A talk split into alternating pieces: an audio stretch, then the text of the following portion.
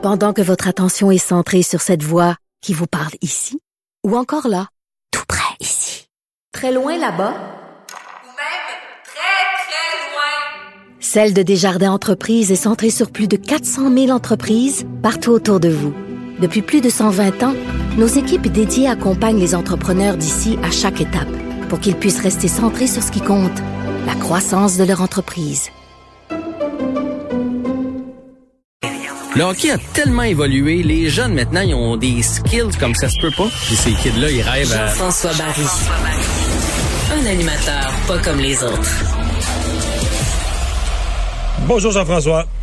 Bonjour, messieurs. Saison très décevante pour les Flyers de Philadelphie. faut dire que c'est au retour là, de la COVID que ça, s'est gâté. Il euh, y en a qui pensaient que ça allait coûter le job à Alain Vigneault.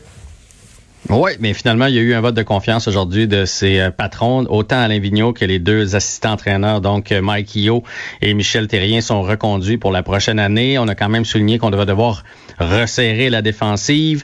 Il y a eu des gros problèmes, puis ça, euh, n'est pas responsable avec le jeune Hart, Carter Hart, devant le filet. C'est un jeune, puis la chaîne a débarqué là, en deuxième moitié de saison. Puis effectivement, il y a eu l'épisode COVID. Je me souviens très bien d'avoir parlé avec Simon Gagné dans mon balado, qui m'avait dit, parce que lui, ça demeure un fan des Flyers, vu qu'il a joué là-bas longtemps, puis il m'avait dit, là, c'est du sérieux, les Flyers, on est là pour plusieurs années.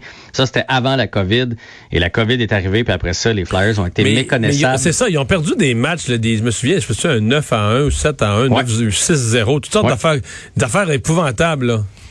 Non, il était juste pas là. Probablement certains joueurs qui ont eu peut-être la COVID longue ou un calendrier trop chargé, peu importe. Mais ça me fait rire que tu dises une année, euh, euh je sais pas le terme que tu as utilisé, mais genre lamentable pour euh, les Flyers. J'ai dit décevante. Euh, parce, décevante. Parce que je pense qu'au départ de la saison, ils étaient sûrs de faire les séries, là.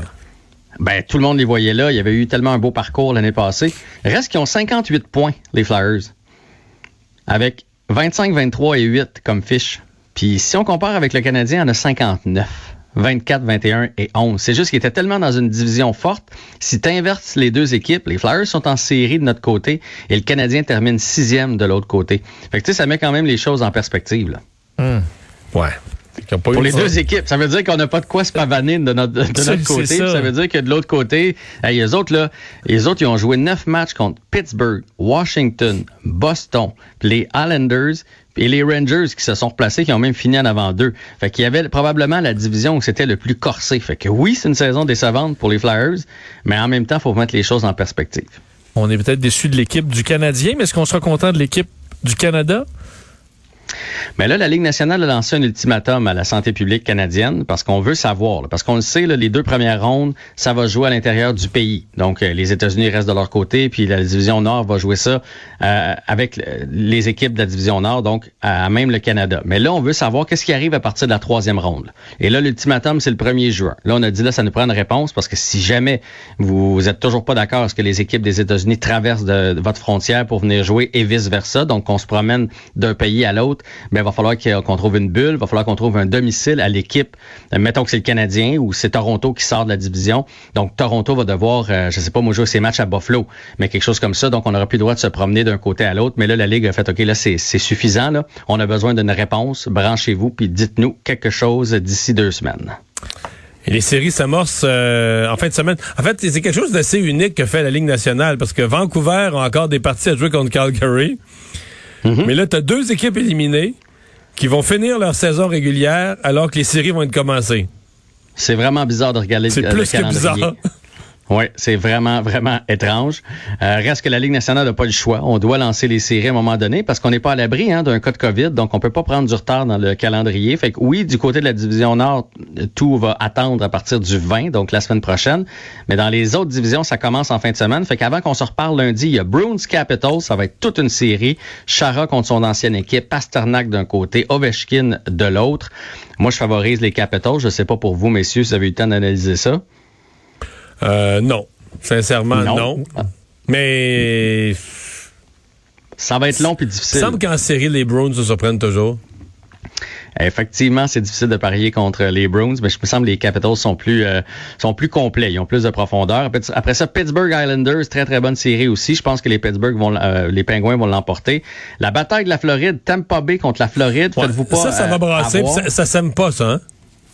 Ça s'aime pas. Il y a une rivalité naturelle parce qu'évidemment, on est à quelques heures de route. Euh, Tampa Bay qui bat la Floride continuellement depuis leur arrivée dans la ligue. Fait que là, là, je pense que Floride veut prendre sa revanche. En même temps, faut faire attention parce que Tampa Bay va compter sur Stamkos, qui est pas là depuis un mois, et Kucherov, qui va être de retour pour le premier match des séries. Fait que ce sera pas la même équipe qu'on a vue en saison. Et l'autre série qui commence dimanche, c'est Minnesota contre Vegas. Vegas devrait l'emporter. Minnesota, c'est une belle équipe cette année. L'équipe Cendrillon, probablement. Mais à un moment donné, la profondeur en série, ça fait foi de tout. Il y a du soccer demain? Soccer demain, le CF Montréal qui va affronter le euh, Atlanta United. Le CF Montréal, on n'en parle pas beaucoup. Là, on est dans les séries, l'effervescence ici à Montréal, mais c'est tout un début de saison. Euh, le club de foot Montréal est premier de sa section. Ça va très, très bien. Euh, de beaux joueurs, un beau système, des matchs excitants. Fait que c'est demain à 19h pour les fans de soccer. Et finalement, qu'est-ce qu'il y a dans ton balado fin de semaine? Ben, j'ai parlé avec Félix Potvin qui a vécu les, séries du côté de Toronto. Vous allez voir, c'est intéressant. Éric Landry, aussi ancien joueur de la Ligue nationale de hockey, qui a coaché euh, à tous les niveaux pour parler du développement. On a beaucoup parlé du développement au niveau du hockey mineur au Québec cette semaine avec le fait qu'il n'y avait pas eu de Québécois dans un match du Canadien.